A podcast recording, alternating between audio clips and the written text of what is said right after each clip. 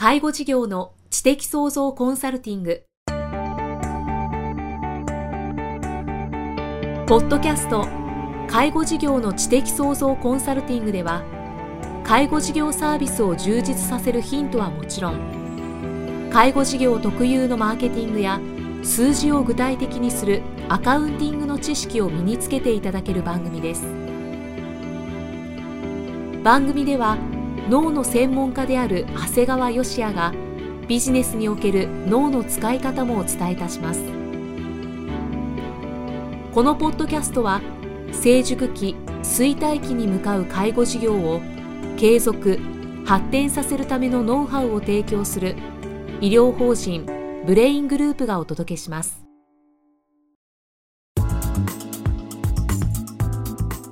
皆さんこんにちは。生きみえです。介護事業の知的創造コンサルティング今日は第76回をお送りしていきます。長谷川先生よろしくお願いします。お願いします。前回までは4月からの介護事業の改正について3回にわたってお話しいただきましたが、えー、今回はどんなお話をしてくださいますか？えー、今回はですね本の紹介をしたいと思っています。本の紹介はい、はい、あのー、これ実は神田正則さんのですね、えー、これからの10年活躍できる人の条件という本を紹介したいと思います。はい。これ神田さんはですね実はこう悪性黒色腫って、まあ、いわゆるこう皮膚がんなんですけども、はい、まあ、皮膚がんにかかられましてで、まあ、実際症状的にもですねこうリンパ節転移まであって、まあ、我々医療の業界でステージ3っていうんですけどその状況ですと5年生存率50%なんですね。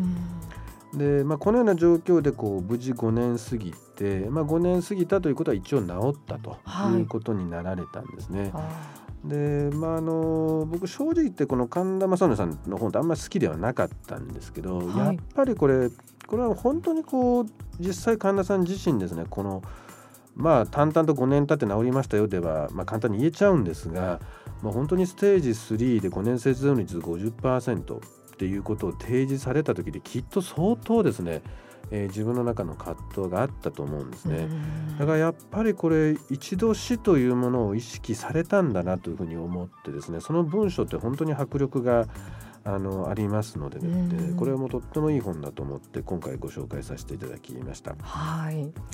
これ本の中はですね、まあ、これ実は今いろんな方が70年周期説を唱えられています。はい、でいわゆる、まあ、その70年周期説でいくとですね大体2015年頃にですねこう明治維新太平洋戦争に匹敵する新しい、まあ、歴史的なサイクルが始まるんじゃないかということを指摘してるんですね。もうすぐですね。そうなんですね。で、はい、実際こうじゃあこの70年前後で見てるとどうだということでこれまあ神田さんの本から取らせていただくとですね、はい。例えばこう2001年のアメリカの同時テロが起きた時、うん、その70年前は満州事変が起きてたと、うん、ライブドアが2006年。その70年前が226事件だ、はい、民主党政権が2009年に取った時の70年前が大西翼賛会であったで2011年の東日本大震災の70年前が太平洋戦争が勃発したと。まあいろいろこういわゆる70年前を見ていきますとですね、はい、まあそれなりなものが起こってるんですね。まあ、ただこれだけ見てるとですね、まあ、若干古実系的な感じもあるんですが、これやっぱりこれ僕だけじゃなくてですね、まあ、いろんな方と話をするとですねなんかこのままではいかんのじゃないかなというようなねいわゆるこう価値観が変わるような時代の流れって実は感じてる人は結構いるんですよ。この時代に。そうですね、うんでこれ価値観が変わるって何が起こるのかっていうのはこう例えば英雄が戦犯になってしまうだとか、はい、まあ、輝いていた職業が逆に軽蔑されてしまうだとか、うん、例えば出世することがとってもいいことだっていうことが逆に軽蔑されてしまうとかね、うん、そういうことが起こるのかなって実際起こるのかなっていうとわからないかもしれないんですけどこれ実は僕のおばあさんが今94歳で今まで生きてるんですが、はい、あの94歳のおばあさんなんかと昔の話をするとね、はいやっぱり私は実は若い頃はこう軍人さんと結婚するの憧れてたっていうのね。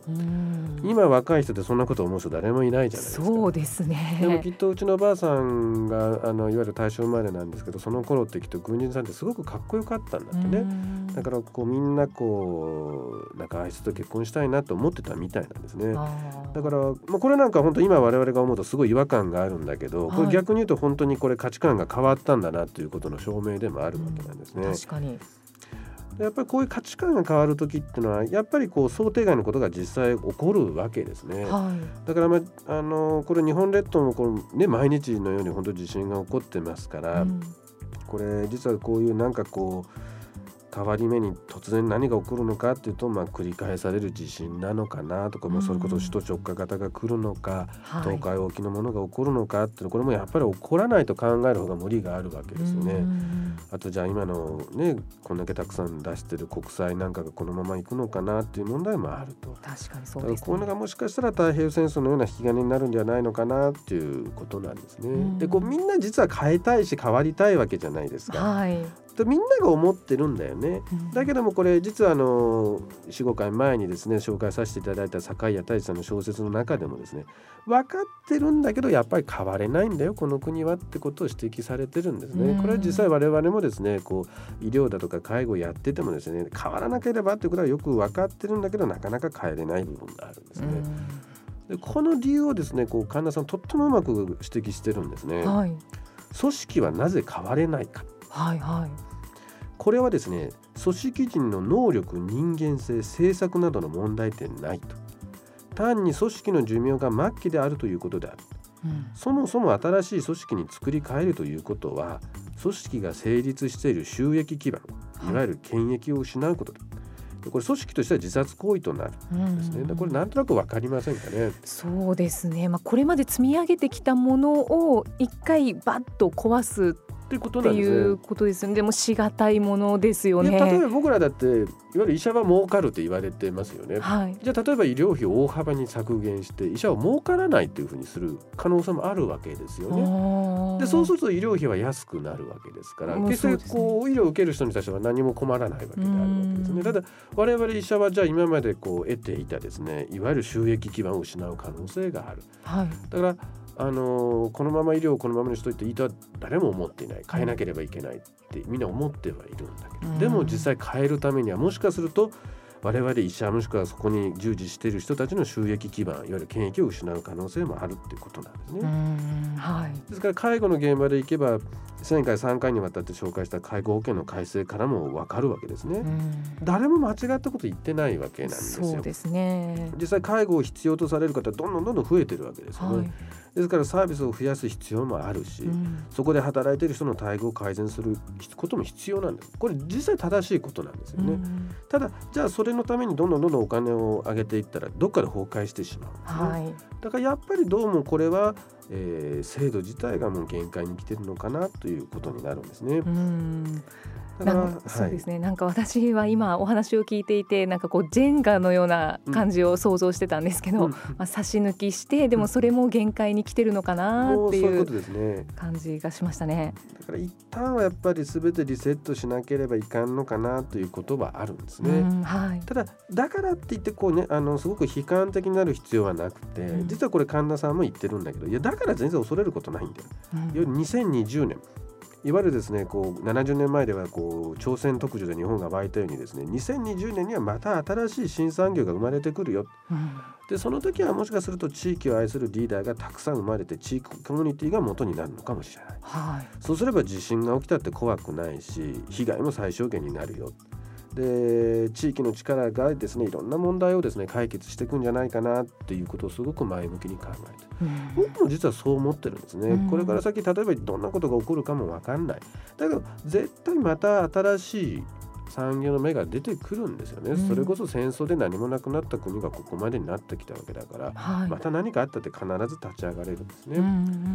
ん、だけどこれを聞いておられる方にぜひ知っていただきたいのはそれまでに自身のビジネスが潰れちゃ意味ないですよ。あそうですね。そうですね。だから2020年まあ頃にはきっとまた新しい芽が出てくるけどでもその混乱の中では生き残らないといけない。じゃあ生き残るためにはどうするのか。だからこれから僕は実は数年間はですねある程度最悪を想定してですね、うん、やっぱりこう骨太な経営に徹する。要するにこう要するに無駄なものにお金は使わない。でキャッシュ現金をしっかり残しながらっていう固い経営をしておいてまあ荒波を、えー、乗り越え新しい時代で、えー、さらに羽ばたくというのが大事じゃないかなと思います。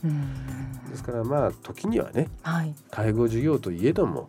この大きな視点で時代を見るなんていう必要があるんではないかなと思いましてそういった時にこの、えー、神田正則さんのこれからの10年活躍できる人の条件というのはとってもいい本だと思いますので、うん、一度目にしていただきたいなと思っています。そうですね神田さんが言うには2020年に、はい、えー、新産業の芽が出ると。はいいうことで、まあ、8年後ですね。そうですね。はい。それまで生き延びましょう。はい。介護事業の知的創造コンサルティング今日は第76回をお送りしてきました長谷川先生ありがとうございましたありがとうございました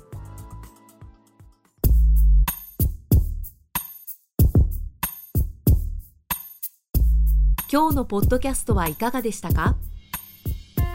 番組では長谷川義也への質問をお待ちしています。質問は株式会社在宅のウェブサイトにあるお問い合わせフォームからお申し込みください。サイト URL は http コロンスラッシュスラッシュ brain-gr.com